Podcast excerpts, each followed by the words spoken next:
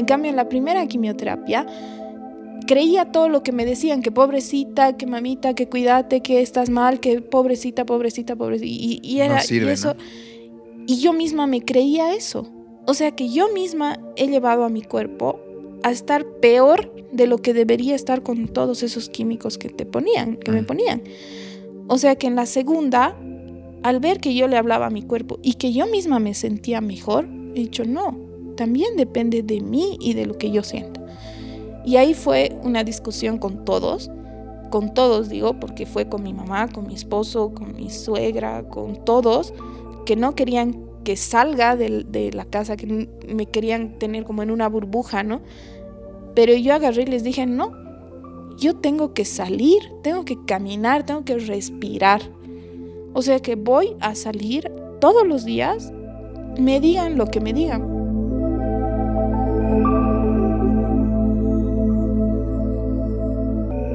Soy Andrea Monge Reguerín y estás escuchando Equilibrium Podcast.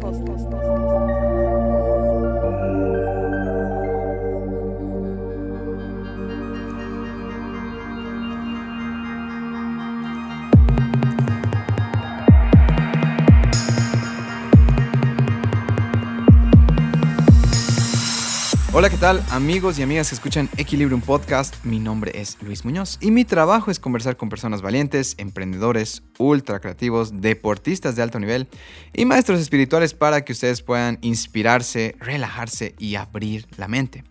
Si es que es su primera vez acá, Equilibrium es un podcast que les ayuda a encontrar respuestas, sentirse mejor, especialmente en bajones, e incluso sanar situaciones personales pendientes.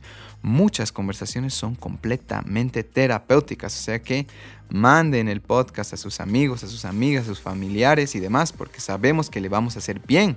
Se van a sentir mejor, les puedo asegurar.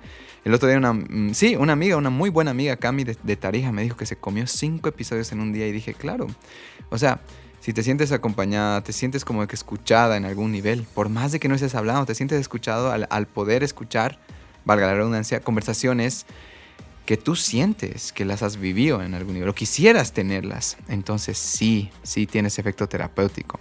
Estamos en Apple Podcasts, en Spotify y también en Google Podcasts. ¿Cuándo recomiendo escuchar el podcast? Porque dirán, Luis, pero es una hora y media, hermano, ¿cómo voy a escuchar una hora y media? Yo sé que la atención hoy en día es como que quizás una de las monedas más valiosas. Pero bueno, realmente creo que si tú tienes tu atención enfocada en algo que te puede hacer bien, puede traer muchos más resultados, por ejemplo, que la música. Sé que es algo atrevido que de decir eso.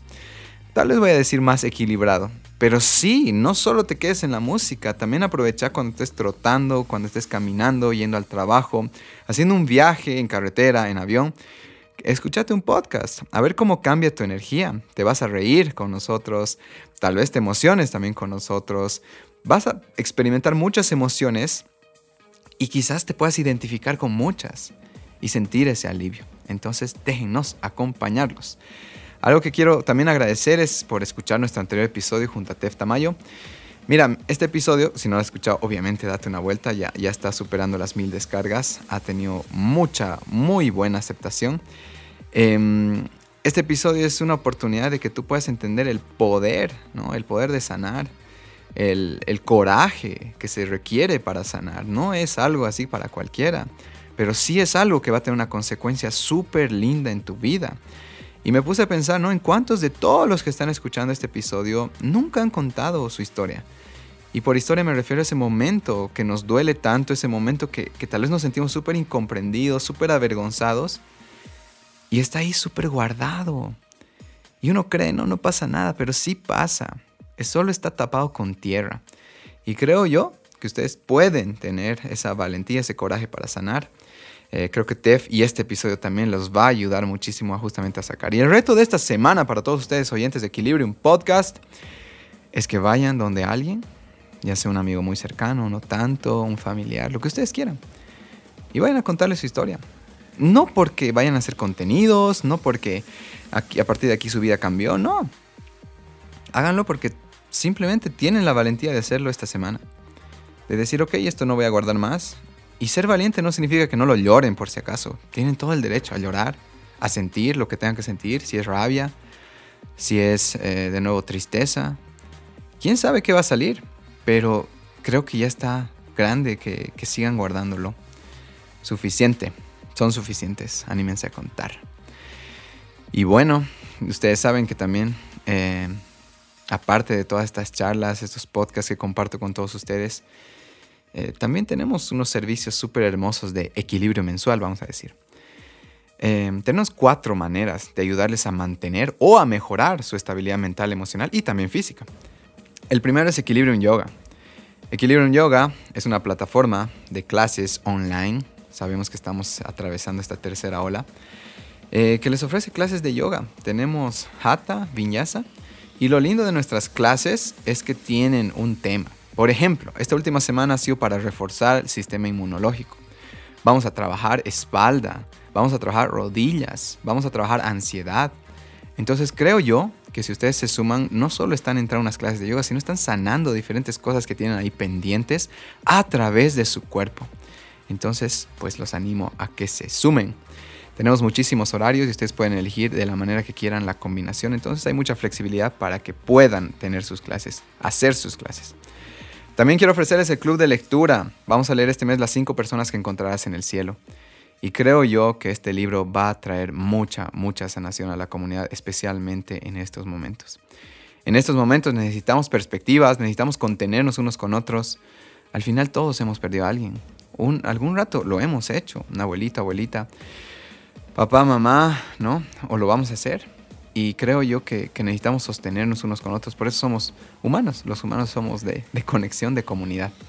Entonces, bueno, espero que se puedan sumar al club de lectura. Va a estar hermoso. Todavía hay libros. Escríbanos. Voy a dar al final el número. También quería invitaros al club de escritura junto a Alfie. Este mes se llama Dilo con Poesía. Un par de palabras combinadas de manera especial tienen el poder de capturar nuestra esencia, comunicar lo que sentimos y quiénes somos en realidad. En esta dinámica, Dilo con Poesía, queremos invitarte a explorar tu lado artístico creativo y elevar tus palabras a través de un poema. No importa si nunca has escrito uno, esta podría ser una oportunidad de hacerlo por primera vez. Siempre hay que, hacer cosas por primera vez. Y pues para nosotros Equilibrio es un honor poder compartir ese momento especial contigo. Este es un espacio súper amable, seguro. Y creo que el Alfie los va a llevar a lugares que, ni sabía que tenían dentro de ustedes. Y finalmente, ok, no quiero hacer yoga, no quiero, quiero leer, no quiero escribir. Pues váyanse con Adri. Adri es nuestra alineadora de chakras. Es una terapeuta tremenda, es una persona que los va a escuchar, los va a contener. Y bueno, quizás es ese primer momento o ese primer paso que podrían dar hacia terapia, hacia estar mucho más tranquilos, hacia estar mejor, para ustedes y para los que los rodean. Todos nuestros proyectos permiten que este podcast siga brindándoles contenido de alta calidad completamente gratuito y puedan apoyarnos inscribiéndose por separado a nuestros proyectos o si tienen pues una necesidad grande de recuperar el balance pueden hacerlo combinando todos los proyectos. Toda la información la pueden encontrar en nuestro WhatsApp Business al 769-28236. Saca tu celu, anota. Ah, ponte a un lado si estás en bici, si estás en auto. 769-28236. Y pues ahí pueden hacer cualquier pregunta o simplemente ver nuestros catálogos sin hablarnos también si son los más tímidos. No hay ningún problema, pueden ver los catálogos y decidir ahí si nos escriben o no para concretar su inscripción. 769 28 23 6. Ok, gracias. Bueno, no me alargo mucho en esta presentación. Una vez más, este episodio es especial, tiene un formato diferente. Hoy les traigo a alguien que ha dado una batalla muy, muy fuerte, con una actitud muy bonita contra el cáncer. Em, ella viene a contarles cómo su historia sucedió de la noche a la mañana, la importancia de hablarle al cuerpo y tener actitud para seguir caminando. No le doy muchas más vueltas con ustedes, Andrea Monge Reguerín. Bueno, Andy, como te habrás dado cuenta, aquí empezamos muy casual. No, no quiero que se sienta como ahora me pongo en modo entrevista, sino realmente que se sienta como dos amigos charlando y demás. ¿Qué, has escuchado el podcast? Sí, sí, bastante. Te había comentado ¿no? que como camino bastante.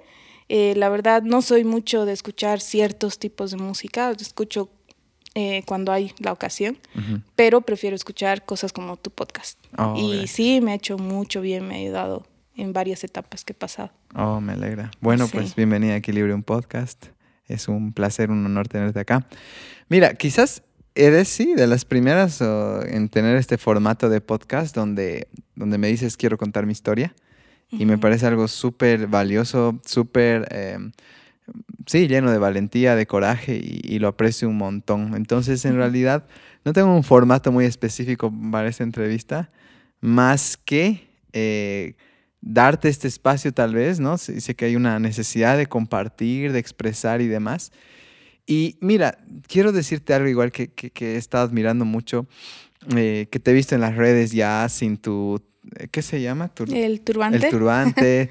Eh, y es a lo que hablamos, de hecho. No sé si hablamos en un club. En el club de lectura, sí. ¿No ve? En el club de lectura. Y te dije, bueno, a mí me va a ser muy feliz verte cuando ya empieces a sacarte y demás, ¿no? Entonces, de verdad que, aprecio mucho, bueno, tener, tenerte en las redes, ver tu camino y demás. Pero bueno, quiero darte el espacio de que de la libertad en realidad de que comiences por donde quieras comenzar. ¿eh? Creo que lo que has estado atravesando puede inspirar a otros, eh, no necesariamente a otras personas que estén atravesando una enfermedad, aunque sí, tal vez algún familiar, amigo. Entonces, cuéntales a las personas qué ha pasado, hace cuánto y veremos eh, cómo podemos seguir informando a la gente sobre este tema. Claro, bueno, sí. Yo he visto que desde que me he enterado de la enfermedad, sí hay mucha gente que intenta apoyarte, te dice habla conmigo y demás cosas, pero a veces no siempre hay la conexión como para decir, llamar a esa persona y hablarle, ¿no? Y decirle, mira, quiero saber esto, el otro. Mayormente hay más confianza, bueno, eso es lo que a mí me ha pasado, eh, con personas extrañas al respecto. Yo me he empezado a unir a grupos de hay un grupo en específico que es Latinas Jóvenes con Cáncer. Eh, y que la verdad por medio de ese grupo yo he recibido mucha ayuda indirectamente con preguntas y cosas, leía comentarios. en redes sociales? En redes sociales, en Facebook exactamente. Y yo también comentaba, según iba pasando mi experiencia, veía, leía algunos comentarios y decían, ¿qué pasa al primer día de la quimioterapia? ¿Qué necesito? ¿Qué no necesito? Y la verdad era un grupo que que a mí me ha llenado mucho, me ha ayudado en muchas etapas por las que he pasado. Y pienso yo que a veces una persona que está enferma no siempre busca a alguien conocido o que te ofrezca su ayuda y te diga, háblame a mí y yo te voy a decir qué, qué hacer, qué no hacer. Y a veces una persona busca algo que escuchar, como en este caso, así una que puedan escuchar y decir, yo también he pasado por esto, me ayuda esto o algo o también leer, ¿no? Leer en otros lugares, qué es lo que estoy haciendo. Como te había dicho, eh, si yo puedo desde donde estoy ayudar a otras personas a sobrellevar mejor, porque no puedes ayudarla a estar bien, mm. eh, pero a sobrellevar mejor o a entender más su situación por la que está pasando al respecto de lo que es, este, de lo que es el cáncer, eh, pues a mí me llenaría mucho. Y mientras más pueda ayudar a los que más pueda llegar, mucho mejor. Wow. Me encanta esta esta valentía de nuevo porque creo que, creo que esa es parte de sanar. Lograr hablar sin... Obviamente tienes todo el derecho de llorar y demás, no es algo que no me parece que esté mal, pero el, rato que a uno le nace y es decir, estoy listo para hablar, es como que ya ha ido trabajándose ciertas cosas, ¿no? Em, justo lo hablábamos en el anterior podcast, que es muy diferente hablar desde la cicatriz que desde la herida. Y doy este ejemplo que es muy fácil de entender, que es, Hablar desde la cicatriz es esa señora que pone, o ese señor que pone, me han sido infiel en el barrio chino Cochabamba, ¿no? y está gritando así como, odienlo. Y hablar desde la herida, de la cicatriz, perdón, es como decir, pucha, he atravesado esto, me ha incomodado mucho, pero quiero compartirlo, que me ha ayudado, ¿no? Que me ha servido. Entonces, eh, aprecio mucho que vengas aquí a hablar. Y mira que tú estás justamente, yo creo que todavía encerrando esa cicatriz y demás, trabajándola. Mm, sí. Me, me, gustaría mucho saber, que creo que es algo que nos podríamos identificar muchos, es el orden, ah, no sé, cronológico. ¿Qué estaba pasando, qué sé yo, dos meses, tres meses antes de que te enteres? Ah, yo me acuerdo que hasta hemos viajado contigo. Sí. Eh, realmente parecía que bueno, no iba a pasar esto, ¿no? Y creo que en realidad muchos de los pacientes con cáncer nunca se lo esperaron, ¿no ve? Entonces, ¿qué estaba pasando? Luego vamos a llegar a los aprendizajes y demás, pero tal vez darnos un orden, como primer impacto, eh, primera visita al doctor, algo está raro, o síntomas, cosa de que nos ayude a entender un poquito también, eh, sí, tal vez en algún nivel para muchos, decir, qué actitudes incluso me pueden estar llevando a esta situación, ¿no? Entonces, desde lo, donde tú quieras, pero sí me gustaría saber el contexto unos dos, tres meses antes. Bueno, eh, te digo de mi año entero, porque muchas personas les cuento y me dicen, no puedo creer. Eh, ah, todo sucede tan, tan inesperadamente, uno dice que las cosas malas vienen seguiditas. Y literalmente lo que me ha pasado todo el 2020 y 2021 ha sido así. ¿No? Eh, yo vivía en Buenos Aires, me fui a vivir a Buenos Aires un año entero. allá sentí algo, algo raro en mi seno, algo como un tipo bolitas, algo raro, ya a fines de año, justo antes de venirme acá. Eh, ya lo había consultado con algunos doctores eh, que me dijeron que yo tenía ovarios poliquísticos y me dijeron que era normal, ya hace años, que pueda llegar a sentir algunas bolitas de grasa en el seno, eh, que eran normal en las personas que tenían, en las mujeres que tenían ovario poliquístico. Eh, así que para mí era normal, mientras no me duela, no me moleste, no había ningún problema. Allá tuve controles, eh, siempre me hago anualmente controles eh, y no, no me encontraron nada malo, no tenía nada malo, estaba todo bien. Llegué acá a Bolivia, tenía que casarme, como te había contado, en abril y la pandemia empezó en marzo. Así que bueno, fuimos postergando eso. en marzo eh, fallece mi abuelita justo al inicio de, la pandemia. Mm. Eh, ha sido una, pérdida muy fuerte, pero también un tipo de pérdida que uno ya a veces se lo espera. Para mí ha sido como una paz interior porque yo sabía que mi abuelita ya estaba sufriendo mm. Y para mí fue como que gracias Dios porque ya está descansando y está bien. No fue una pérdida tan drástica desde mi punto de vista, ¿no? Sí, obviamente duele y y pasas por todos los procesos. Mm, después pasó un poco esto de la pandemia y me fui a La Paz, porque como no pude estar con mi mamá, fuimos con mi esposo, nos quedábamos allá con mi mamá eh, menos de un mes y ahí sí tuve un golpe muy, muy fuerte. Tuvimos la pérdida de mi prima hermana, mm. la hija de la hermana de mi mamá, que fue extremadamente inesperado. Ella era dos años mayor a mí. Eh, fue fue horrible. No, no puedo todavía asimilar hasta el día de hoy. Yo pienso que ella sigue en Santa Cruz, que es donde ella vivía, y que a fin de año la voy a ver. Mm. Es muy difícil todavía. Eh, pasó eso, fue algo muy fuerte. Con todo eso yo ya me descuidé porque después de la pandemia tenía que hacerme revisar lo del seno, porque sí, ya durante la pandemia, los meses que tenía mi periodo, eh, me dolía Ah, me empezó a doler un poco, me molestaba cuando lo tocaba, me, dolía. O sea que ahí mi esposo me dijo, no, vamos a hacerte revisar. Eh, y bueno, pasó todo esto, pasó el tiempo, nada, no me hice revisar porque estaba con todo lo de mi prima. Yo viajé a Santa Cruz a hacer muchos trámites y cosas de ella. Eh, volví a La Paz y había una campaña en octubre por el mes de, del cáncer de mama, ¿no? Que es en octubre. Me hice un control que era una ecografía mamaria y todos los estudios eh, básicos, ¿no? Para, para un control. Eh, lo hice, allá me dijeron que no tenía nada, que todo estaba normal. Y yo le, le dije incluso a la doctora, yo siento las bolitas. Y en la ecografía que me hicieron, según la doctora y según la ecografista, no encontraban nada. Y la doctora me dijo, toma vitamina E tres meses. Y después vemos si no se reabsorbe, recién hacemos algo.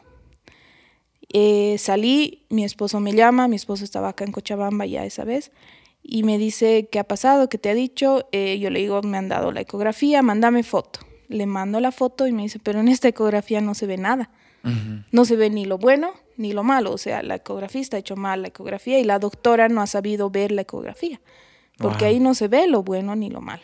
Siendo yo cualquier otra persona, es lo que pienso, eh, ¿cómo puede haber personas así o doctores así? Yo le hubiese creído. Me hubiese quedado tres meses tomando vitamina E y esto quién sabe hasta dónde hubiese avanzado. Claro, ¿cuánta gente cree? Exacto. Y es lo que pasa, ¿no? Por eso se detecta, acá en Bolivia hay un alto índice de detección de cáncer muy tardío, en un estado ya muy tarde y es mucho más difícil y muchas personas fallecen lastimosamente por eso, ¿no? por una detección tardía. Así que mi esposo me dice eso y yo le digo, bueno, ya en, unos días ya voy a estar en Cochabamba y allá me hago otra ecografía. Llego acá a Cochabamba, la amiga de mi cuñada es ecografista y me dice, no, yo te voy a hacer en mi, en mi consultorio. Voy, me hago con ella. Desde la entrada, totalmente diferente la ecografía, la posición en la que me hizo poner para sacarme la ecografía. Tardó casi 45 minutos o una hora en hacerme detalladamente la ecografía, ver, sacar imágenes necesarias. Y ella ya me dijo, tú eres odontóloga, tu esposo es médico y me entienden. Nos habló un poco en términos de, lectura de una radiografía, que, es, que son bordes amorfos, no se ve, o sea que era una bolita que no era normal. Una normal de grasa es completamente redondita y la mía era redonda con, como con puntas, como tipo araña. Y me dice, eso no es normal. No es normal, tiene signos de malefidad, o sea, de, de que sea mal, algo malo. O sea que me dice, yo te recomiendo que te hagas una mamografía y junto con la ecografía y la mamografía te vayas, en mi opinión, el mejor es el doctor Oscar Niño de Guzmán, eh, el hijo, ¿no? Eh, porque son dos. Así que eso hice, me hice la mamografía, eh, fue la experiencia más horrible que tuve en toda mi vida. Es extremadamente dolorosa, yo no tengo hijos, así que dice que cuando no tienes hijos las glándulas mamarias están súper sanitas y bien duritas y todo lo que quieras. Y cuando te hacen la mamografía te las aplastan hasta, hasta más no poder. Así que ese fue, eso fue una de las primeras cosas traumáticas que viví, que fue horrible desde mi opinión. Eh, luego fui donde el doctor Niño de Guzmán eh, y ahí empezó todo. ¿no? Me dijo, mira, en ambos se ve algo, algo que no me gusta. No, no me decían el diagnóstico, ¿no? Me dice algo que no me gusta, no se ve bien, pero no es grande. No es grande, aparentemente es pequeño, son dos, eh, y me pidió una biopsia. Me hice la biopsia, eh, la primera biopsia, en la que me sacaron, yo dije que iba a ser una cirugía o qué sé yo, porque antes mi abuelita pasó también por el cáncer de mama y la biopsia que le hicieron, le hicieron prácticamente una cirugía y tuvo complicaciones, se le infectó la herida y varias cosas, o sea que yo fui con mucho miedo. Eh, gracias a Dios ahora las cosas son más avanzadas, me, me hicieron con unas sondas, o sea, tenía dos heridas súper chiquititas de menos de un centímetro mm. para la biopsia. Me hicieron la biopsia esa semana, porque duró una semana que me entreguen el resultado, fue la peor. Que yo tenía en mi cabeza qué pasará, qué no pasará, tenía miedo, no sabía, qué voy a hacer si es que tengo, que no, que no sé. Así. Llegó el día y bueno, eh, yo no aguanté en recibir y esperar al día siguiente para ir al doctor, abrimos el sobre eh, y ahí decía, ¿no? Ahí decía que era, que era un, un tumor eh, maligno, era un carcinoma ductal in situ, ese era el, pero ya desde que lees la palabra carcinoma ya se viene todo, ¿no? A tu mente, no mm. sabes qué va a pasar, qué no va a pasar, qué, qué está pasando. Así que bueno, pasó eso, fui con el doctor. En ese momento el doctor me dio muy buenas, muy buena, muy buenas vibras, me, la verdad es que me llenó tanto ese doctor que me dijeron, preguntaremos en más doctores que aquí, que allá. Y yo dije, no, o sea, yo me siento cómoda con él y, me siento bien con este doctor. ¿Qué, hacía el doctor, por ejemplo, cuando dices buenas vibras? ¿Qué, te decía o cómo, cómo eh, describes esto? En primer lugar, el trato. El trato, yo, yo le agradezco infinitamente al doctor Oscar Niño de Guzmán, que es un doctor increíble, lo recomiendo a todo el mundo. Desde que llega te, te habla como si fuese tu papá, mm. como si fuese tu papá, tu hermano, tu tío, tu familia. Y, y, te trata muy bien. Bueno, él me explicó prácticamente con chuis todo, ¿no? Me dice, esto es así, tú tienes eh, este tumor en este lugar, yo ya he hecho cirugías así, en el mejor, mejor de los casos, solo voy a sacar la bolita y te voy a dejar todo. Me mostró fotos de otras pacientes. Ah, eh, Claudio no se ve en las caras, ¿no? Pero sí se ve el proceso de sus pacientes, cómo ha sido. Me dice, mira, algo que me sorprendió es que en, consulta con ese doctor en la sala de espera éramos, qué sé yo, siete personas, de las siete, cuatro éramos de mi edad. O sea que hay muchas eh, personas jóvenes que ahora ya están atravesando por esto, que antes pensaban que era para mayores, ¿no? Que solo a las personas mayores les pasaba esto y en realidad no. Así que, bueno, pasó eso, el doctor me dijo, en el mejor de los casos hacemos eso, solo sacamos esa partecita y nada más, ¿no? Así que, bueno, eh, pasó eso, me pidieron más estudios, ahí sí se vinieron mil estudios, eh, tomografía, resonancia eh, y demás cosas, que análisis, que marcadores tumorales y un montón de cosas, y me dice, yo por mí te opero mañana, me dice. Y yo estaba en una situación tan difícil. Esto era ya, después de todo el proceso, era a mediados de noviembre. Eh, a principios de noviembre me enteré del cáncer y a mediados, casi fines de noviembre, me dice, yo te opero mañana. Era como 20 algo de noviembre. Y yo le digo, yo me caso el 5 de diciembre. ¿Llegó? y, y, era algo ilógico, ¿no? O sea, eh, obviamente la salud está primero y me dice, mira, esto son cosas que se hacen de inmediato. Piénsenlo, véanlo bien. Y yo le digo, le hice una pregunta que yo creo que fue la, la, la clave, que le dije, ya, si yo decido operarme, como usted dice, mañana mismo, usted mismo sabe que no me voy a operar mañana, mañana, porque te piden una cosa, otra cosa, hasta la internación, hasta esto, hasta lo otro. Y sí, me dice, va a pasar por lo menos una semana, que era dos días antes de mi boda la operación. O sea que yo le digo dos días antes o dos días después, no es tanta la diferencia. Y la verdad, nos fuimos ese día sin tomar ninguna decisión. Hablé con mi mamá. Yo estaba muy, muy sensible. Le dije, nunca tengo, nunca me puede pasar algo bueno en la vida, le digo.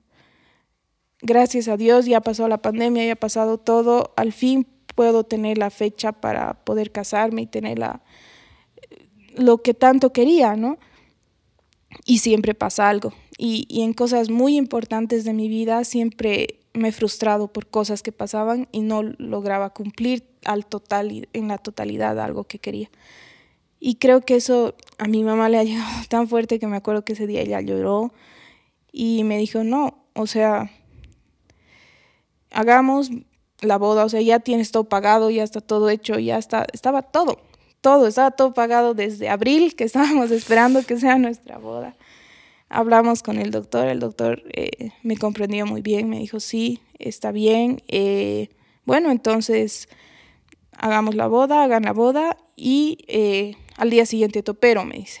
Pero bueno, pasaron varias cosas, que un estudio, que otra cosa. Al final me operaron, el 5 fue mi boda y me operaron el 10 a los 5 de diciembre, sí. O sea que... Antes de seguir, Andy, te quería preguntar, en todo este proceso de estudios, mamografía, dolores, o sea, mentalmente, ¿qué estaba pasando? Eh, ¿Cómo has, eh, en la etapa inicial al menos, qué te hacía avanzar, qué te agarraba? ¿Había alguna, no sé si, si puedo decir alguna persona, obviamente seguro tu esposo, ¿no? Pero algo había que decía, ya, seguimos caminando, algo te ayudaba. Sí, sí. Eh, yo decía, yo soy joven, yo puedo puedo seguir adelante. Y la persona que, me ha inspirado a más a decirme esto no es, no es algo mortal fue el doctor. Ah, el doctor. El doctor. La verdad es que la, la primera consulta que yo tuve con el doctor y me explicó y me dijo tantas cosas, yo dije, sí, o sea, no es tan grave. No, no es tan grave, es algo que sí, puede ser difícil, pero no es, no es algo que me va a matar. Y yo no voy a dejar que me mate, ¿no? O sea, Después de esa consulta, yo me acuerdo, mi mamá vive en La Paz, la llamé por teléfono, le conté y a la semana se vino. A la semana se vino, sacó, dejó su trabajo, dejó todo, sacó permiso en el trabajo, gracias a Dios. El trabajo que ella tiene le, le dieron esa oportunidad, ¿no? Porque ella ya había pedido vacaciones, creo que dos semanas para venirse para mi boda, ah, pero ella vino dos semanas antes, o sea que prácticamente más de un mes estuvo acá conmigo. O sea que desde que ella llegó, cuando volví al doctor con ella, igual el doctor nos trató extremadamente bien. A mi mamá igual le llenó de confianza. Y, y, bueno, ahí empezó todo, ¿no? Ella, mi mamá, la verdad, fue la que me dio un apoyo increíble, eh, que haya estado aquí conmigo paso a paso en todo, me ayudaba. Y en medio de todo estábamos con lo de la boda. Era, íbamos en la tarde al médico, al día siguiente en la mañana hacíamos algo de la boda, en la tarde otra cosa del médico y así la semana que se supone que era la que es la última semana, que es la mejor de todas las novias, donde están dedicadas completamente a su boda, yo estaba dividida entre, entre mis estudios y la boda. Sí, tengo eh, mi prima, Dani, mi mejor amiga, Fabiola, las dos, gracias a ellas se ha hecho la boda, creo, porque esa semana yo ya estaba muy dispersa con todo, ¿no? Mm. Realmente. Así que, bueno, pasó así. Eh, me hicieron la cirugía. Mm, ahí tuve la primera, no sé si decirlo, el primer golpe, la primera, no sé, impresión tan fuerte que he tenido, que ha sido al día siguiente de la cirugía. Eh, recuerdo que mi mamá se quedó a dormir en el hospital conmigo. Eh, yo me paré, mi mamá estaba durmiendo, me paré para ir al baño, más bien no se despertó. Salí del baño y, me vi justo delante del baño había un espejo grande, ¿no? Me vi en el espejo y empecé a, querer llorar. Mi mamá despertó y me limpié las lágrimas y seguí. O sea, yo decía, no puedo hacerla sufrir más a mi mamá de lo que ya está sufriendo y, no sé, eso me lo, me lo guardé para mí, ¿no? Eh, ¿Qué, te impresionó al verte al espejo? El no tener mi seno, porque me, en la cirugía me extrajeron el seno entero. ¿no? O sea, el doctor me dijo, eh, ah, creo que me quedé justo en esa parte cuando me preguntaste, mm. me dijo que podía hacer una cirugía conservadora y demás, pero llegado al momento, eh, con la resonancia que me hicieron, eh, uno de los tumores estaba muy cercano hacia el pezón. y hacia el otro lado, el otro, hacia el otro lado, ¿no? Hacia la axila. O sea que el doctor dijo lo mejor y más seguro, es, sobre todo por tu edad y demás, es sacar todo. De todos modos, nada está dicho. Una vez que te abramos, ah, en la cirugía se decide si se te saca todo o no, o incluso eh, todos los ganglios de la axila más. El día de la cirugía eh, me hicieron una biopsia inmediata que Sacaron una muestra, me abrieron debajo la axila primero, sacaron una muestra de mis ganglios y lo llevaron a hacer analizar ese mismo día. Eh, gracias a Dios salió negativo, así que no, no tuvieron que tocarme los ganglios de la axila y solamente me quitaron toda la mama, ¿no? Ok. Sí, esa En esa primera impresión, obviamente, que te lo guardas tú, ¿cuál es el...? Es que eso va a ir más al final, creo. Sí, creo que me voy a guardar esta pregunta para el final. o sea, quiero, que, quiero empezar a entender como, ok, cuáles son tus perspectivas ahora, ¿no? Pero bueno, continuamos con el orden que, que sigue. Mm, sí, bueno, pasó eso, pasó la cirugía, el doctor me dijo, tienes que recuperarte por lo menos tres semanas a un mes. Y decidimos qué paso seguir. Ya el doctor, eh, justo en la consulta previa a la cirugía, eh, ahí fue otro boom, digamos, porque me habló de todo lo que seguía después de la cirugía. Me dijo, pueden seguir quimioterapias. Hay quimioterapias que son la mínima, es de 6, y hay quimioterapias hasta de 18, 21, que si tú haces cuentas, estás durante dos años, un año y medio con quimioterapias cada 21 días.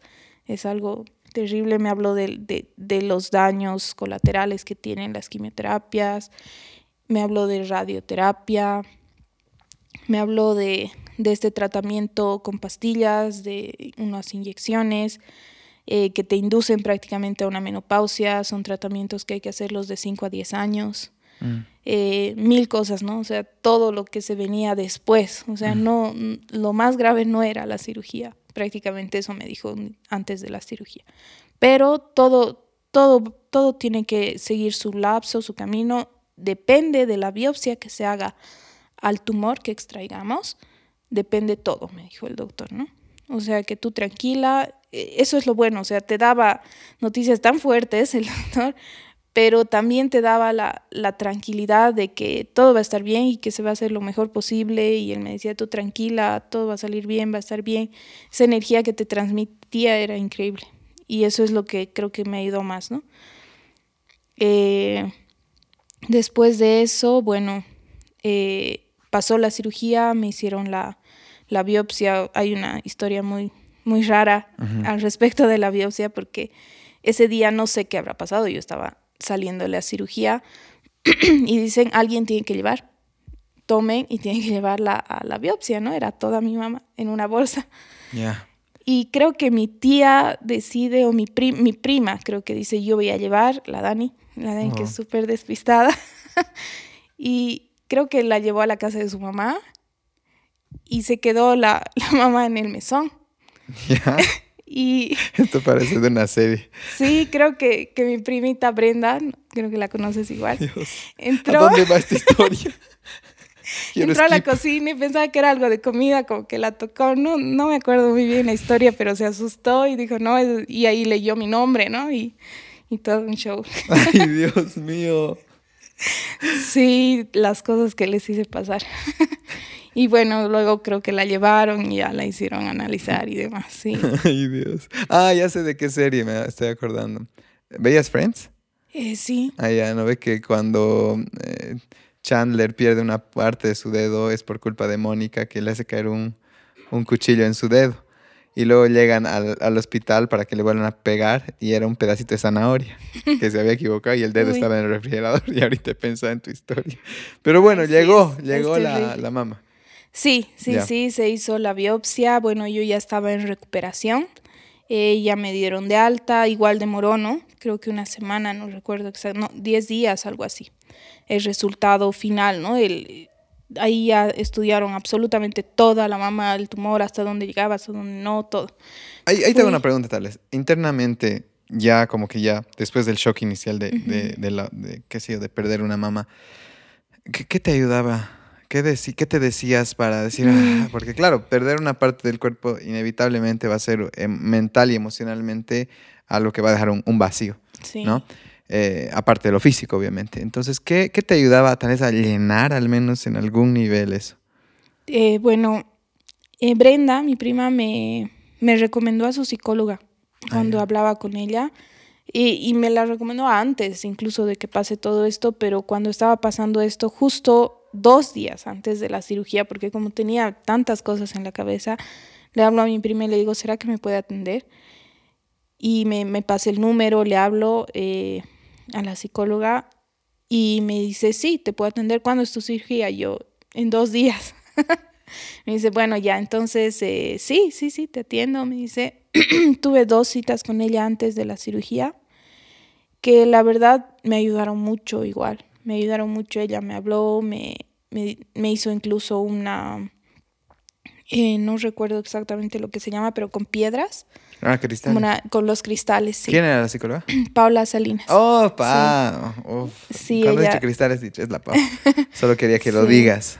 sí. Qué linda, sí, Es hermosa. Ella me hizo eso. Eh, igual hice unas dos consultas después de la cirugía.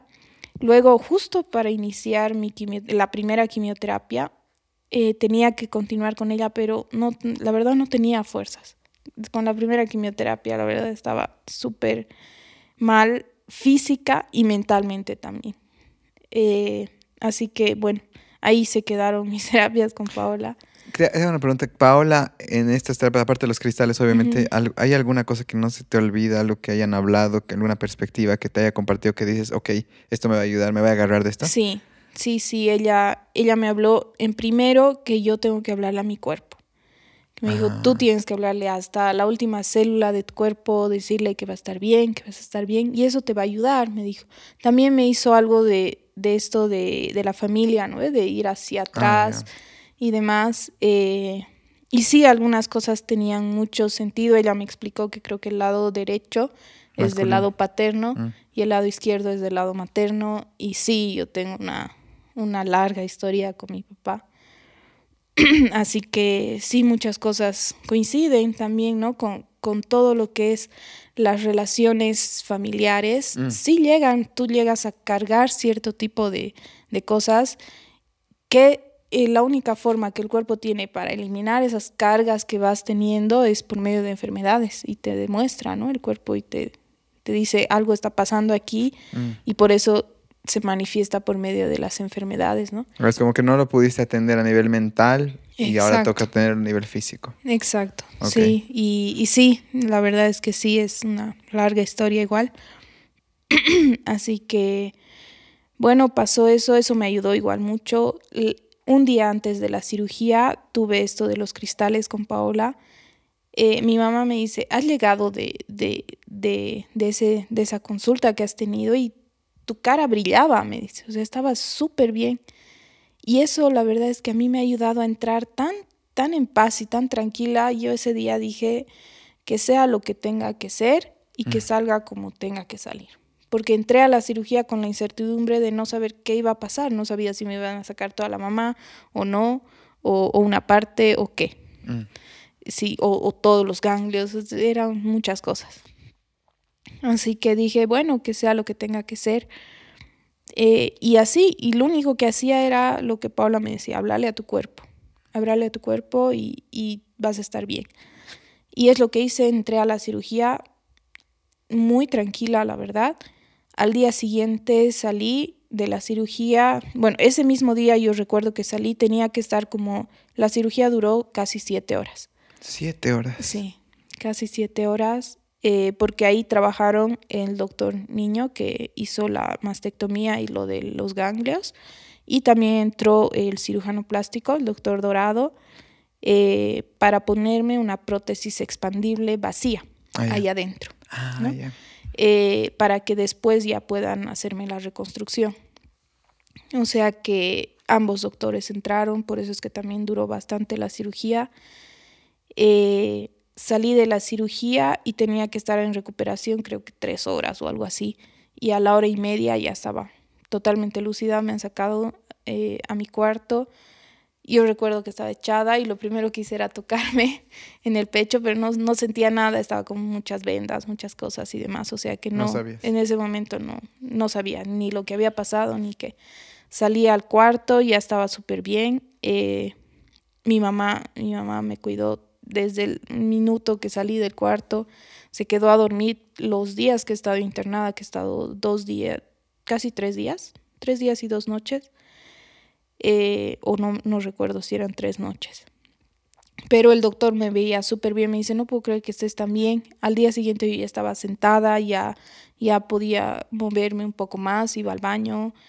Eh, no tenía tanto dolor como me había imaginado. Claro, estaba con mucha medicación también, ¿no? Pero luego el doctor me dijo, no, no necesito que estés más tiempo, ya te puedes ir a tu casa. Andate a tu casa, cuídate, a reposo. Me fui con unos drenajes, que es lo más feo de, la cirugía, que estar colgando con esos drenajes y demás. Y mis controles, la verdad es que eh, fue muy rápida la recuperación de todo eso. Desde el día que yo te dije que tuve ese impacto al verme al espejo, eh, empecé a pensar en mí misma y dije, gracias a que ya no está eso, estoy bien. O sea que no me importa. Esa es la perspectiva. Sí. Y también el apoyo ahí de mi esposo, ¿no? Porque ahí, una como mujer dice, pucha, estamos cinco días casados y su esposa ya no tiene una parte muy importante de su cuerpo. Y hay algo que, bueno, es gracioso, pero también eh, es algo que a mí me ha llenado demasiado, que él me dijo, por lo menos no te han sacado tu trasero. ¡Qué genio! Y es lo más importante, me Un hombre de trasero. sí, y eso a mí la verdad es que mucha me, me reconforta mucho. Mm. Mucho el saber que él me apoya, que él no me vea como algo raro, algo feo o, siente algún cierto tipo de desprecio, mm, que no es malo, es que, hay, personas que sí, ¿no? Yo creo que... Te tengo tantas cosas. Bueno, primero en esto de hacerme reír. Creo que cuando hay amor, obviamente esta parte física y en una relación de pareja, sí, obviamente, qué sé yo, la parte sexual y demás tiene su incidencia. Pero cuando hay amor, sigue, sigue estando. Sí. Em, así es. Yo te voy a contar algo que nunca he contado, ¿ya?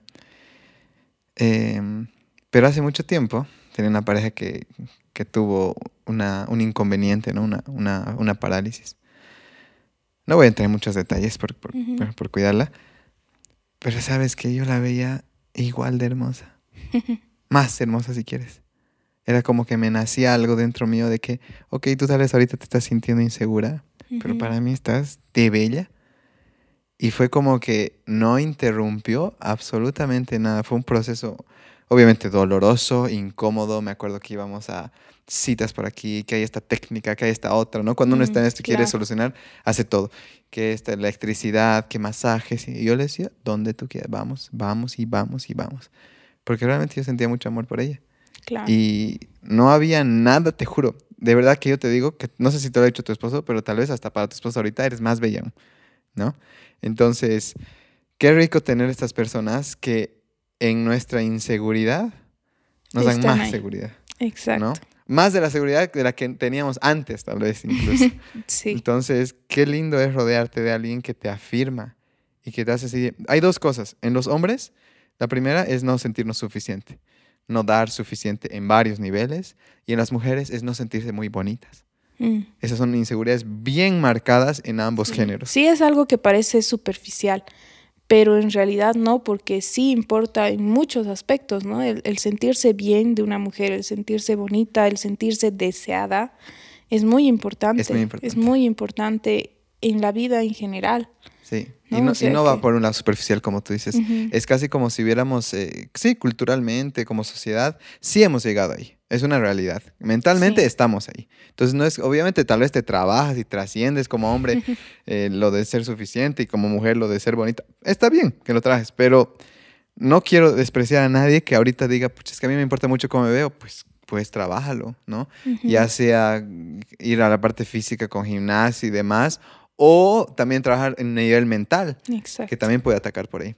Pero me alegra tanto que, hayas hablado de este tema y que podamos aliviar a tantas personas de decir, sí, eh, si es que tal vez, eh, no necesariamente en esta misma situación, pero si estás en pareja, necesitas a alguien que te haga sentir bonita, deseada y demás. Totalmente. Y, y también entrar en el punto donde puede que no, hace rato decías, ¿no? Puede haber también un, no, no te siento ya así, ¿no? Puede haber. Y ahí es donde aprendemos a soltar también.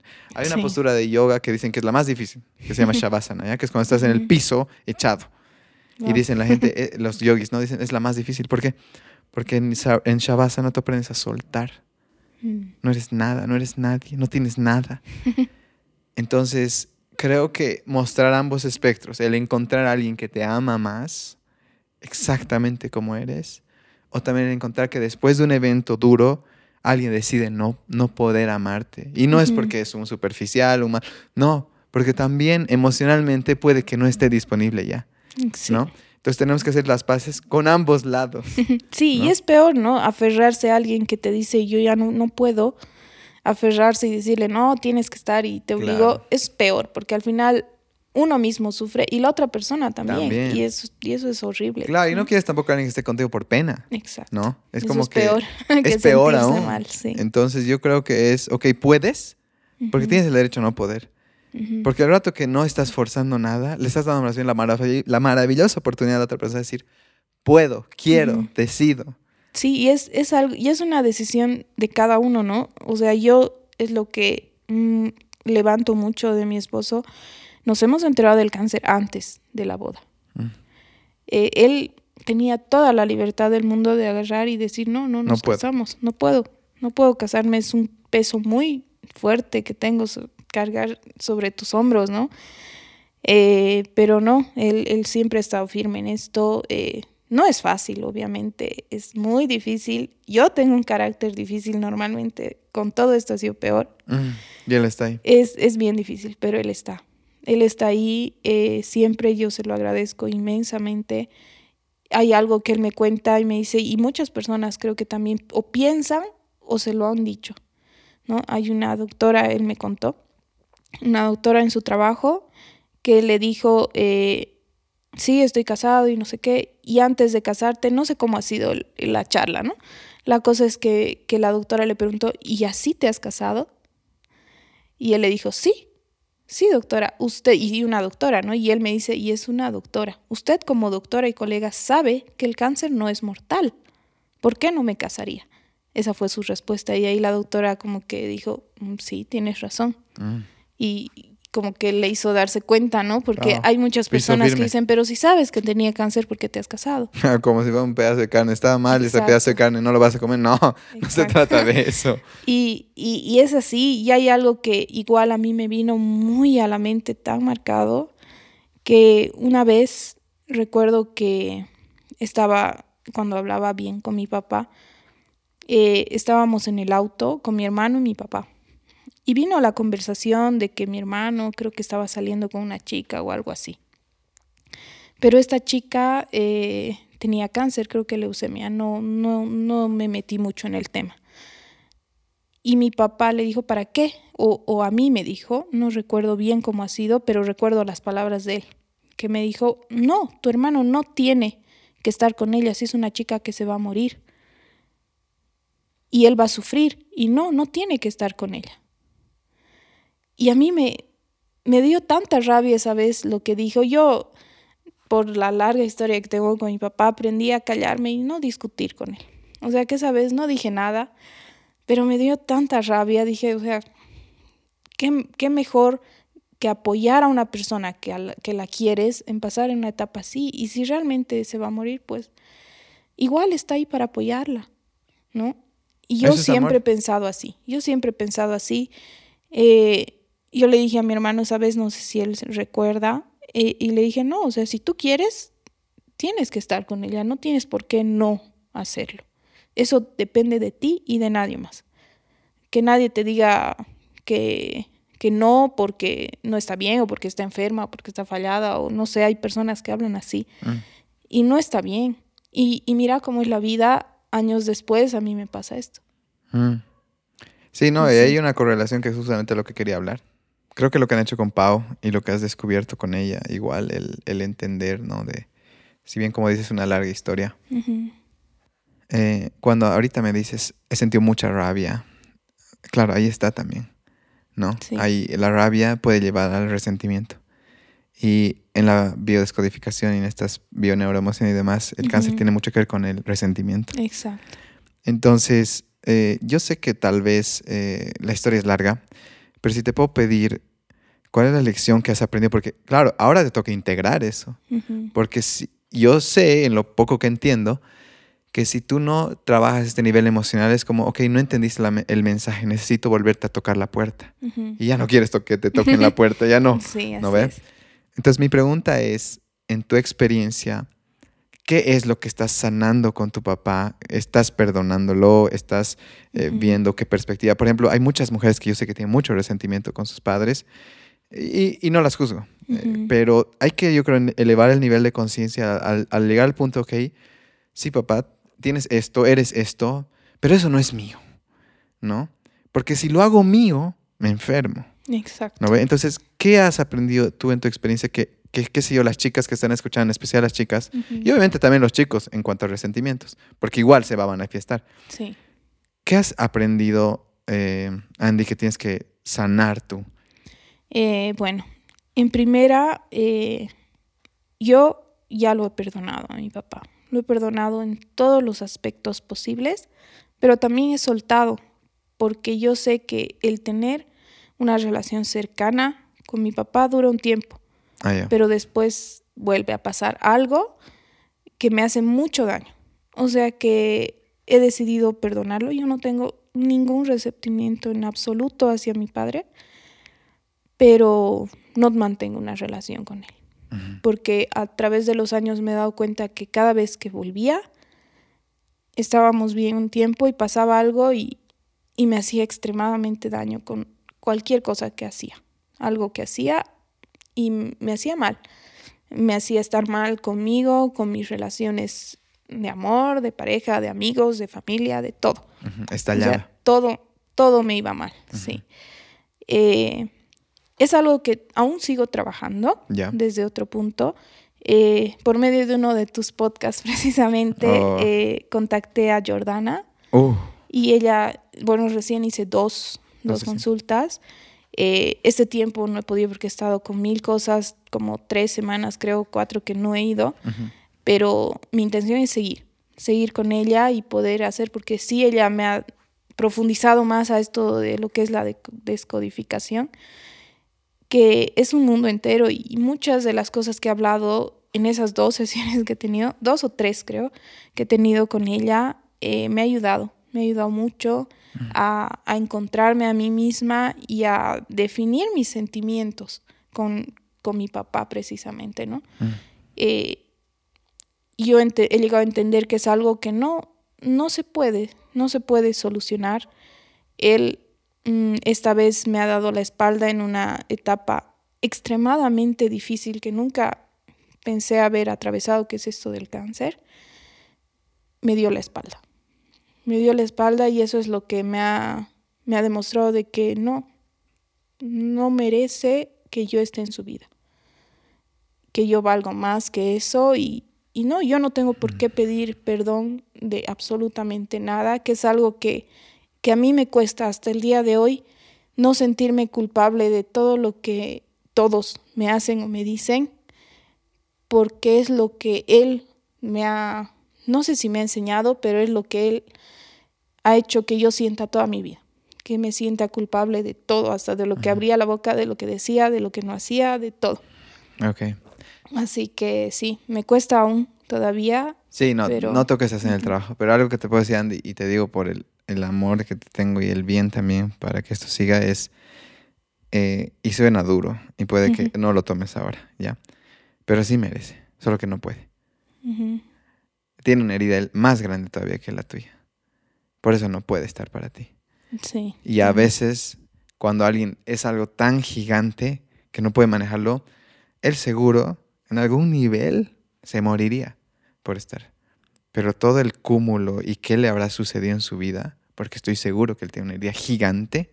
Claro, todos cargamos algo. No puede atender a su propia hija, ¿me entiendes? El gran dolor que él guarda para no poder, porque él sabe que si está cerca lastima más. Mm. Y es hasta una muestra de amor darte la espalda. Sé que suena loco y hay gente que me va a decir, Luis está loco, que estás hablando y demás.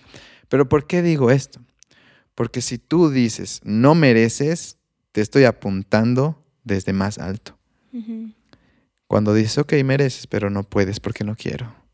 No, no puedes y yo no quiero. Nos ponemos horizontales, nos miramos a los ojos. Claro. Pero eso sí te digo, Andy, y con mucho amor, y lo digo porque sé que hay gente también que tal vez está escuchando y dice, sí, me quedo con, no merece tampoco mi padre. es como que, y hazlo cuando estés lista. Te lo digo por eso. No, sí, y tienes razón tienes razón, eh, yo me he expresado mal. Y es cierto, y es algo que lo he hablado igual con Jordana. Y sí, es, es totalmente cierto lo que tú dices. En realidad es que, que no, yo no, yo decido no estar ahí, ¿no? Exacto. Es como que creo yo, y estoy también en ese mismo camino, de mis agresores, entre comillas, ya no los pongo más abajo que yo. Los pongo a mi altura. Y eso no significa, de nuevo, que es como que ah, ahora, como me has hecho esto, no pasa nada, sigue, sigues en mi vida. No. Estás a mi altura porque sé que eres humano, porque tengo la suficiente compasión, empatía, misericordia, que es algo que hablamos con, con ETF, el anterior podcast, para ponerte a mi altura, para decir, ¿qué te habrá pasado a ti? Que me haces este daño a mí, pero no me creo más que vos. Somos lo mismo, solo que yo, en cuanto a nivel de conciencia, ya estoy en otra. ¿no? Pero nivel de conciencia no significa que soy superior a ti. Simplemente significa que entiendo la vida, ¿no? Desde otro lado. Y te lo digo, bueno, porque creo que ese es equilibrio, ¿no? Nos da esta oportunidad amorosa de, hablar y te agradezco también que, lo aclares y que digas, sí, estoy trabajándolo. Sí, porque no es que viene uno aquí iluminado y ya lo resolvió todo. ya es todo, sí. Exacto. Pero mira, quería hablar también, o en realidad eh, resaltar, y es algo que siempre he dicho, es que el rato que la ciencia y lo místico se casan, empieza a ver esto, lo que estamos viendo contigo, que es lo que te dije, a mí me encanta la actitud con la que has estado llevando y demás. Y de repente me entiendo que la PAO, me, perdón, me, eh, me entero que la PAO está detrás también de esto, ¿no? Es parte de esto. Y la PAO, si bien es una psicoterapeuta, de diplomas, todo lo que quieras, también tiene muy marcada esta parte mística, cristales, energía. Entonces yo creo que el rato que la medicina convencional y la medicina alternativa se den la mano, Sí. Estamos ante un nuevo periodo en cuanto a salud. Y ya hay mucha gente que está, ¿no? Obviamente todavía siguen habiendo los extremos desde mi punto de vista, porque la verdad he recibido todo tipo de consejos de personas que hasta querían obligarte a hacer cierto tipo de cosas. Eh, yo veo que hay, sí, situaciones en las que hay médicos que sí están estudiando también algo de la parte natural, mm.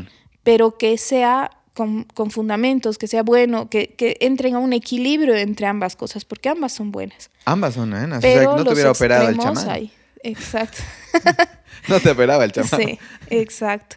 O sea, y hay extremos, como te digo, hay gente que viene, que venía y me dice, no, que tienes que ir a tal lugar, no, no tienes que ni hacerte quimioterapia, que tal persona que te va a curar de esto, del otro. O sea, yo soy una persona que está en el área de salud, soy odontóloga y también he estudiado y demás. O sea que no no te vas de una, ¿no? A, algo que no conoces tampoco. Exacto, es según tus creencias, ¿no? Y si el que quiere irse con el chamán y ir por ese lado, maravilloso. Si realmente cree, es posible que le funcione. Sí, porque la mente es muy poderosa. Es muy poderosa. Entonces, creo yo que el rato que uno puede casar y decir, hasta aquí me sirves terapias alternativas, hasta aquí me sirves eh, medicina convencional, y creo de corazón en eso, pues ve por ahí. ¿No? Ve por ahí, porque también tu sistema de creencias va a estar muy atento a lo que estás haciendo con tu cuerpo y va a sentir, no, no, no creo en esto. Entonces no voy a dejar que funcione. Así es. ¿No? Ok. Em, pasa todo esto. Em, esta comprensión con tu esposo, este, este amor que, grande que sienten. ¿Qué, pasa después? Eh, ¿Dónde estás hoy? Bueno, eh, esa fue la primera parte de la cirugía, ¿no? Después fue mis quimioterapias. A ver. Mis quimioterapias, yo creo que ha sido la prueba más difícil porque ya para eso mi mamá tenía que volver a La Paz. Por su mm, trabajo ya tenía, más de un mes de vacaciones. Eh, a mi mamá le hicieron el préstamo que le hicieron para poder cubrir gran parte de todo esto fue de parte de la empresa también, así que mi mamá tenía que volver. Volvió, fue difícil, pero nos quedamos mi esposo y yo y bueno, mi, la familia de mi esposo, ¿no? Mis suegros, mi suegra que siempre está ahí también, mi cuñada. Pero al final del día estábamos los dos, él y yo. Mm. Desde mi primera quimioterapia ha sido muy difícil porque habían días en los que estábamos durmiendo y él hasta por inercia apoyaba el brazo sobre mí para abrazarme, pero para mí era una tortura porque era como si me pusieran un quintal de papas sobre mí, el que me ponga su brazo, ¿no? Y, sentir eso de no me toques, por favor, pero no era porque no quería, sino porque realmente me dolía todo mi cuerpo. Nunca había sentido una experiencia tan, tan fea, o sea, realmente me dolía hasta el, último milímetro de todo mi cuerpo. Wow. La primera quimioterapia ha sido horrible, muy fea, muy, muy fea. Eh, por eso me desconecté de todo y de todos en la primera quimioterapia. Eh, y sentía que toda la gente, ay, qué, qué pobrecita, que, que esto, que lo otro, mi mamá me llamaba, ¿cómo estás, hijita? ¿Qué, ¿Y qué hago? ¿Y qué no? Y todos sentían pena por mí. Y creo que eso, después, ahora que lo veo, eso es lo que me ha enfermado más. Mm. Porque en la primera quimioterapia, como que me han querido encerrar en una burbuja dentro de mi cuarto. Todo ese mes no he salido de mi cuarto. Ha sido peor. O sea, he estado totalmente encerrada, estaba echada, no salía más que para ir al médico y volvía y me quedaba ahí, me quedaba y me quedaba. Me restringieron mil cosas, que no puedes comer nada, crudo, que todo tiene que estar desinfectado, que esto sí, que esto así, que aquí, que allí, mil cosas, ¿no ve?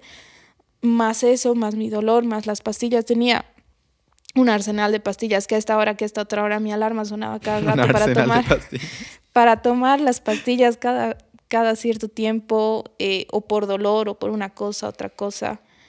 Y sí, yo creo que la primera ha sido la, la peor quimioterapia que he tenido. Para la segunda he entrado con un miedo de no quiero volver a sentir porque ya pasaba, era la semana de la quimioterapia, pasaba a la segunda semana donde estaba recuperándome y la tercera ya estaba bien, ya estaba mejor, ya podía moverme, caminar.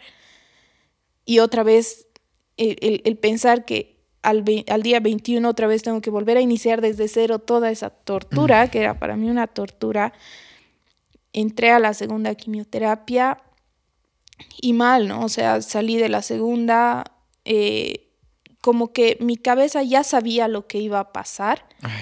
Y yo practicaba esto de hablarle a tu cuerpo, hablarle a tu cuerpo, hablarle a tu ¿Qué le decías? Y le decía, no, esto te está sanando, esto te va a hacer bien, esto, esto es por nuestro bien y, le hablaba mentalmente, le hablaba mucho a mi cuerpo.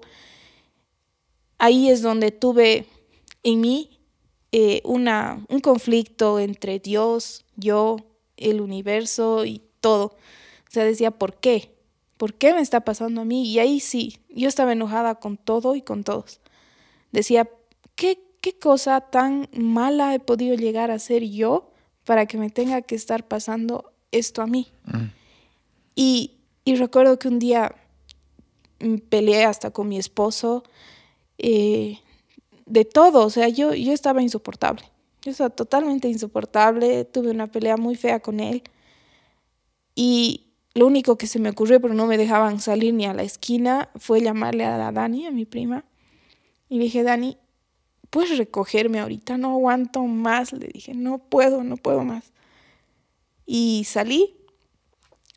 Creo que tardó 10 minutos la Dani en llegar. Me recogió y con ella me desahogué. Así dije, no puedo, no puedo, no puedo, no, no sé por qué, por qué me pasa a mí todo esto, no entiendo, no, no sé. Y ella, ella fue ese momento mi paño de lágrimas, digamos, ¿no? Donde me dijo, tranquila, y era lo que necesitaba, porque ella solo se sentó y me empezó a escuchar.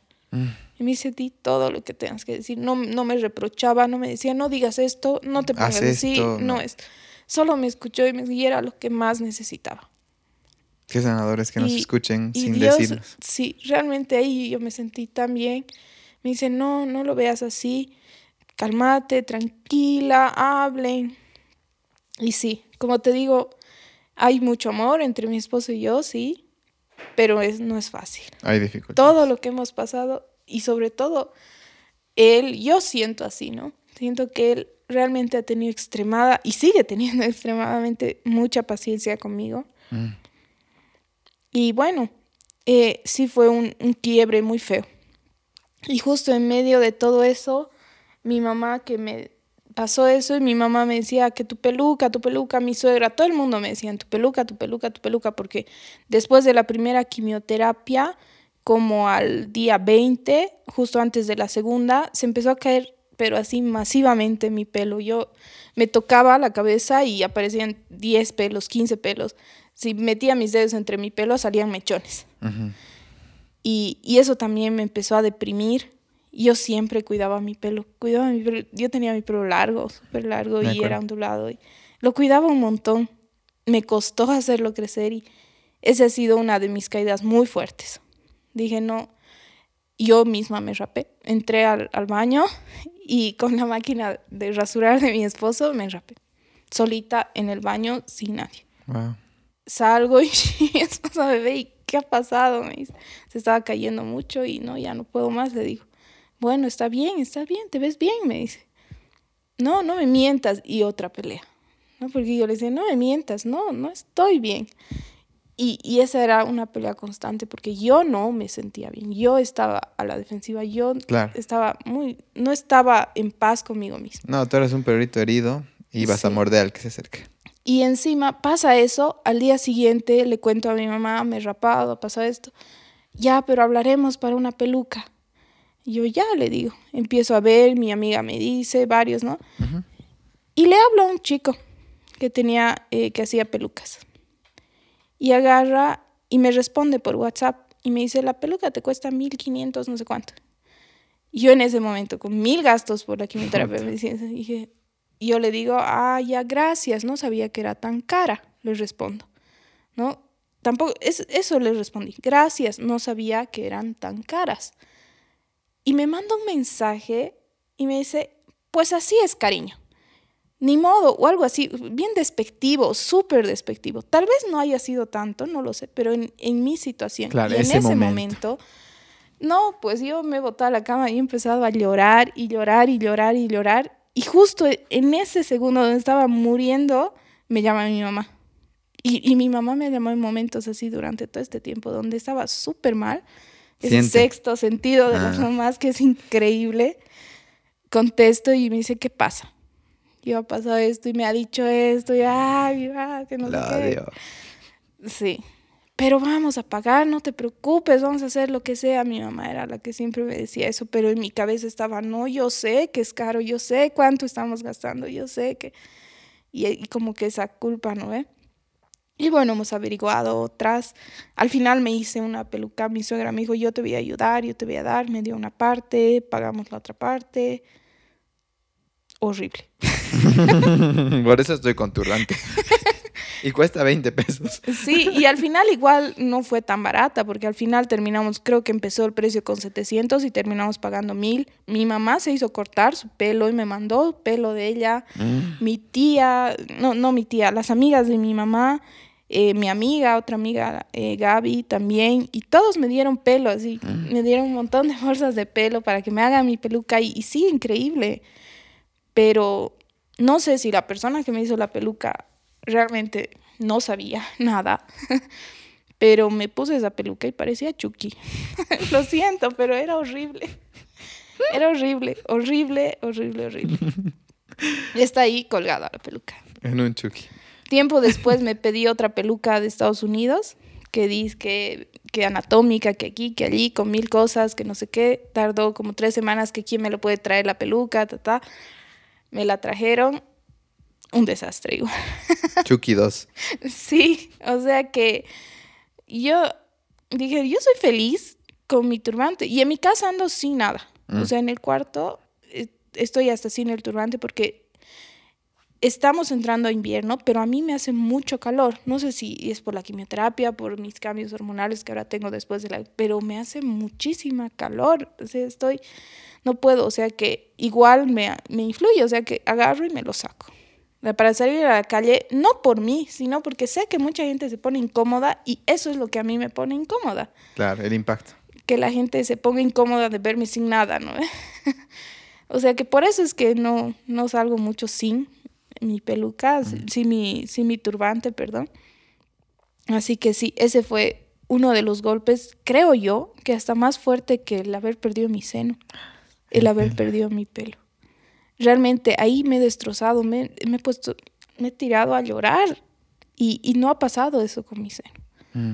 Pero con mi pelo realmente sí ha sido muy doloroso para mí, lo he ido trabajando, he ido viendo y sí, ya, bueno, es impresionante, el doctor me dijo, un mes después de tu quimioterapia va a empezar a crecer tu pelo, pero ya está, ya está empezando a crecer mi pelo, así que ya han pasado tres semanas, creo, a la segunda semana empezó a crecer, como que ya estoy saliendo, digamos, y mm. ya ha sido muy bueno para mí.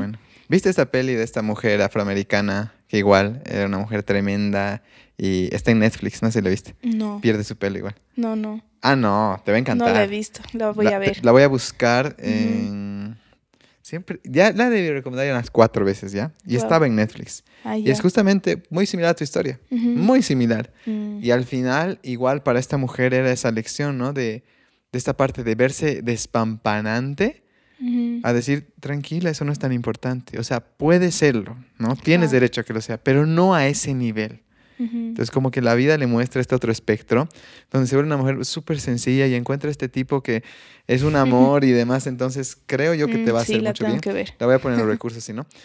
Eh, o bueno, cuando comparten el Instagram para que la gente, o me pregunten, me escriben, Luis, a veces me escriben, Luis, mencionaste una peli que ibas a compartir, ¿dónde está? Me van a decir, entonces ya la voy a tener para entonces. Pero Andy, ya yendo casi al, final, que estamos acá, que, tienes toda esta actitud y demás, ¿qué, le dirías a tu cuerpo ahorita, después de todo esto? ¿Qué le estás diciendo? ¿O qué le dirías ahorita incluso? Que, que estoy bien. Que estoy bien y que a pesar de todo lo que, todo el daño que le he hecho, porque le he hecho un daño inmenso a mi cuerpo. Y digo yo le he hecho porque yo he sido la que he aceptado la quimioterapia, he aceptado la cirugía, yo he aceptado todo eso. Pero para que mi mismo cuerpo esté mejor. Mm. O sea que ahora que lo he ido trabajando todo esto, eh, todo está en la mente. Todo está en la mente. Y como te decía, después de mi segunda quimioterapia, cuando mi mente ya sabía lo que me iba a pasar y yo empezaba a hablarle, me he dado cuenta de que a pesar de que estaba con la misma cantidad de quimioterápicos que me habían puesto en la primera, mi cuerpo se sentía mejor. Mm. Porque yo he empezado a decir, no, yo estoy bien. En cambio, en la primera quimioterapia, creía todo lo que me decían, que pobrecita, que mamita, que cuídate, que estás mal, que pobrecita, pobrecita, pobrecita. Y, era, eso, y yo misma me creía eso. O sea que yo misma he llevado a mi cuerpo a estar peor de lo que debería estar con todos esos químicos que te ponían, que me ponían. O sea que en la segunda al ver que yo le hablaba a mi cuerpo y que yo misma me sentía mejor, he dicho, no, también depende de mí y de lo que yo sienta. Y ahí fue una discusión con todos, con todos digo, porque fue con mi mamá, con mi esposo, con mi suegra, con todos, que no querían que salga de, de la casa, que me querían tener como en una burbuja, ¿no? Pero yo agarré y les dije, no, yo tengo que salir, tengo que caminar, tengo que respirar. O sea que voy a salir todos los días, me digan lo que me digan, voy a salir con máscara, con barbijo, con lo que sea, porque a pesar de todo, el doctor me dice, todos los cuidados que te estoy dando no son por la pandemia. O sea, el usar barbijo, el, no comer esto, el limpiar, el desinfectar el baño cada vez que entras al baño, sales del baño, lavarte las manos, hacer esto, hacer el otro. Eh, me tenía que lavar las manos todo el día, durante todo el día, cada rato, antes de comer, antes de para todo. Me dicen, son cuidados que siempre se les da a las personas que tienen quimioterapia. Mm. Ahora con el COVID deberían duplicarse tus cuidados. O sea que el médico también me decía, porque ahí ya cambié de doctor al oncólogo eh, clínico, que es el que lleva las quimioterapias, porque el doctor niño es el, que hizo la cirugía, el mastólogo, el cirujano. O sea que ya este otro doctor me dice, te tienes que cuidar, no puedes salir y lo mismo, ¿no ve? Pero yo agarré y dije, no, a, pesar de lo que todos me digan, yo voy a salir. Y empecé a salir, claro, estuve los primeros cinco días de la quimioterapia en cama, con dolores todavía, pero el sexto día me levanté y salí. Me dolía, me dolía mi cuerpo, me dolía al caminar, sentía como, como que me, me daban punzadas desde mis pies hasta arriba, pero seguía caminando y caminaba y caminaba. El primer día he caminado, me acuerdo, un kilómetro, un poco más. Al día siguiente me he despertado mejor, pero así un cambio radical al día siguiente de que he ido a caminar. Esa noche dormí más de cuatro horas seguidas, porque no dormía, no dormía, me, me, movía y ya me dolía y me despertaba. O sea que, y al día siguiente caminé dos kilómetros. Al otro día me acuerdo que yo salía a caminar por el Parque Fidelance y seguía recto hasta, hasta un poco más de, de, la, de donde es las islas Ah, Hasta por ahí. Y veía mi reloj y decía dos kilómetros, un poco más. Y dije, pero por aquí puedo bajar y llego a Calacala. Y de Calacala llego al Parque Lincoln. y ese día me acuerdo que fui y llegué hasta el final Parque Lincoln. Me senté como una media hora, 45 minutos porque estaba muy cansada. Estaba muy, muy cansada. Pero dije, voy a volver a pie. Y volví por la América, que es más recto, ¿no? Volví toda la América, llego a mi casa, no vi mi reloj, llego a mi casa y eran seis kilómetros. Y yo dije, wow, o sea, ni cuando estaba sana caminaba seis kilómetros. Así que desde ese día empecé a salir y he llegado a ser, creo que el día donde más he caminado he llegado hasta nueve kilómetros, casi diez. Y cada día salgo, mínimo, mínimo camino tres a cuatro. Cada día. Cada día. Wow para mis exámenes de la tercera quimioterapia, me hice, eh, me, hacían un análisis, ¿no? Para ver mis defensas, todo. Y el doctor me dice, ¿qué has hecho? ¿Qué has hecho? Porque tus defensas están súper arriba, yo te veo anímicamente súper bien, me dice. He salido a caminar. Ay, qué bien que camines recién ahí, me dice el doctor, qué bien que camines. ¿Cuánto caminas? y estaba con mi esposo y mi esposo le dice, camina seis kilómetros al día, hasta, hasta como, como queriendo, sí. Eh, y el doctor, ¿qué? Me dice, sí, doctor, seis. ¿Qué? Me vuelve a repetir. Yo, sí, mis pacientes dan una vuelta al manzano y se cansan, me dice. Yo, sí, me canso, le digo, pero puedo, puedo caminar y me ha hecho bien. Y ya la tercera, la tercera quimioterapia creo que ha sido la que me pasó casi o sea, sí he tenido las molestias, un poco de dolores. He tenido un día en el que sí. O sea, y ahí mi esposo me dijo, ves, por eso sales, que no sé qué. Y me, riñó porque empecé con náuseas, con todo. Ese día me tuvieron que poner suero. Eh, estaba muy mal, muy mal. Pero fue el cuarto día de la quimioterapia. Los otros días estaba tranquila.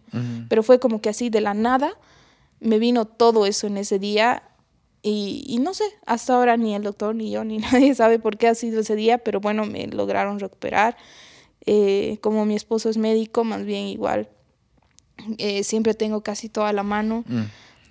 Así que bueno, me recuperé. a la cuarta quimioterapia sí tuve diferentes cosas, reacciones, te salen llagas en la boca, te mil cosas, ¿no? Que, que entre una y otra quimioterapia van variando porque a veces no sabes lo que te puede pasar.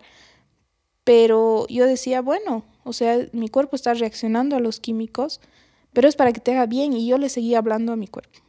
Le seguía hablando a mi cuerpo y le decía, vas a estar bien, vas a estar bien, vas a estar bien, vas a estar bien, tú puedes, tú puedes. Y la verdad es que eso me ha ayudado. En la cuarta quimioterapia el doctor me dijo, tú decides si quieres continuar o no, porque sí, te, sí me vino una reacción muy fuerte en la boca, me salieron unas aptas muy fuertes y el doctor me dijo, no, yo no puedo seguir si estás muy mal. Yo le dije, no, doctor, voy a acabar el ciclo porque es lo, que, lo mejor para mí. Y continué y continué. La última se ha despedido con broche de oro porque sí, de tiempo eh, he sentido casi como en la primera, los dos primeros días o tres, he estado muy mal. No me podía ni levantar de la cama, pero igual yo seguía hablándole a mi cuerpo. Decía, es la última, ya no hay más, es la última. Paciencia. sí, y, ya, bueno, pasó eso, pero mucho depende de la actitud que uno le ponga.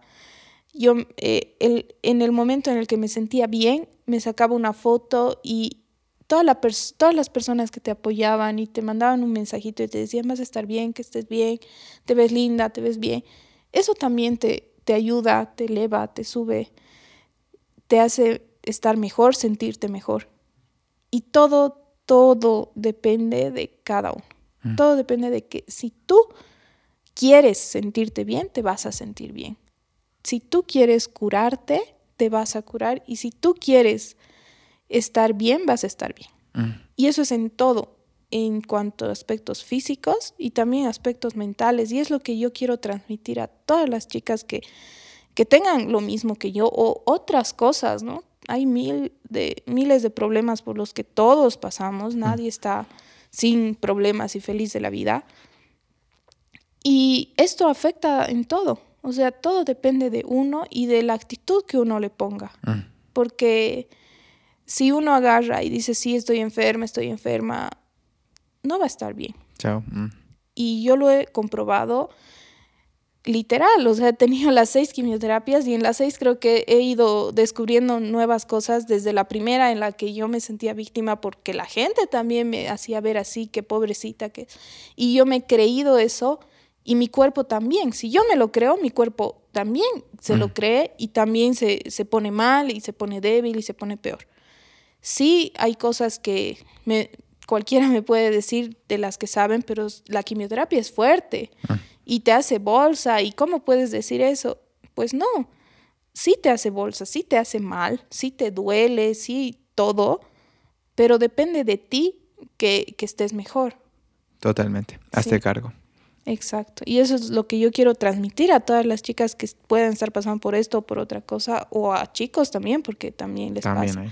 Mira, esto de tus caminatas me parece tan lindo e interesante eh, que yo ya puedo entender de dónde viene la sanación también, o que tus defensas suban.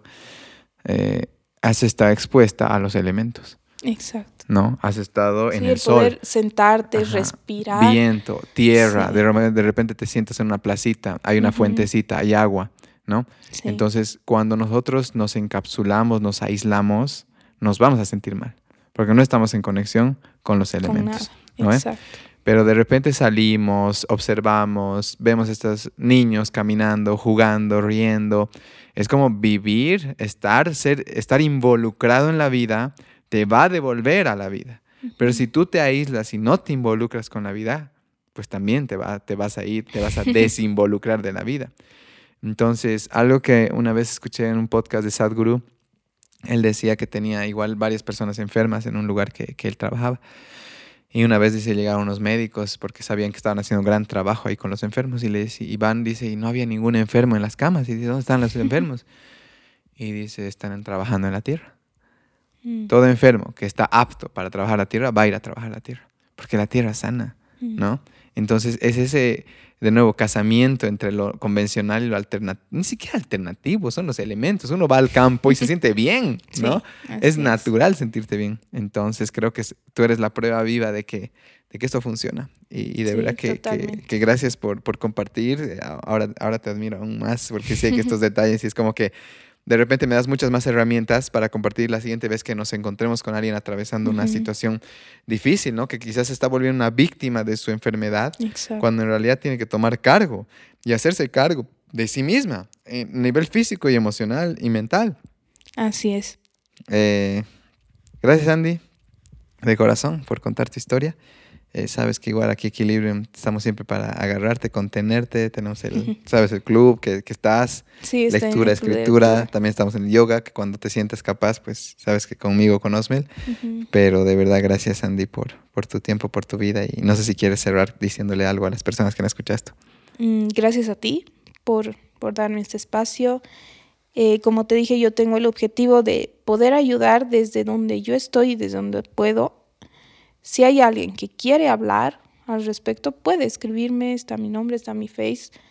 Eh, y yo voy a estar ahí para explicarle lo que quiera saber, lo que quiera entender o, simplemente para escuchar. Mm. Pero también sé que desde, mi, desde lo que me ha pasado, no todos eh, agarran y yo, por ejemplo, mil personas me han escrito y me han dicho, puedes hablarme, pero no siempre tienes eh, las ganas de escribirle a alguien y contarle tus cosas y hablarle, mm. ¿no? Eh, a veces escuchar esto es lo que te hace bien. Mm. O sea que espero que las personas que escuchen esto les haga realmente muy bien. Y si necesitan después de esto hablar más, mm. igual yo estoy dispuesta a ayudar desde donde puedo y desde donde eh, se necesite. Excelente, gracias Andy. Y quería terminar algo igual que tú has dicho, y tú eres la prueba. No sirve tener pena de alguien. Mm. Lo hundes más. Sí. Es como que lo haces chiquitito, pobrecito, pobrecita. Entonces no es que no tengas que, ah, pero no tengo que sentir nada. No, sentí compasión. La compasión es me pongo a tu altura, eh, siento que estés pasando esto, pero no te veo menos. Ni tengo pena por ti. La pena no sirve. Gracias, Andy. Gracias a todos los que nos han escuchado. Gracias, Alfie. Chao. De verdad, muchas gracias por haber escuchado Equilibrium. La manera más fácil e impactante de apoyarnos es suscribiéndose al podcast en Spotify y en Apple Podcast. También nos ayuda mucho que esparzan el mensaje que tenemos compartiendo los episodios con sus amigos y familia en redes sociales. Cualquier manera que elijan para darnos una mano es algo que agradecemos y apreciamos mucho. Finalmente, los invitamos a fortalecer su cuerpo y mente practicando yoga con nosotros, a tener una experiencia renovadora alineando sus chakras, a leer fantásticos libros en nuestro club de lectura o a poner su alma en un papel escribiendo en nuestro club de escritura. Este episodio fue grabado y editado por Alfredo Terán. Aprecio mucho, mucho, mucho su presencia, el tiempo que dedica en escucharnos, el cariño que nos mandan en mensajes públicos y privados, y también el hecho que quieran mejorarse para disfrutar su tiempo limitado en esta maravillosa experiencia terrenal. Siempre estoy cerca de ustedes, aunque no nos conozcamos. Los espero pronto. Hasta la próxima. Namaste.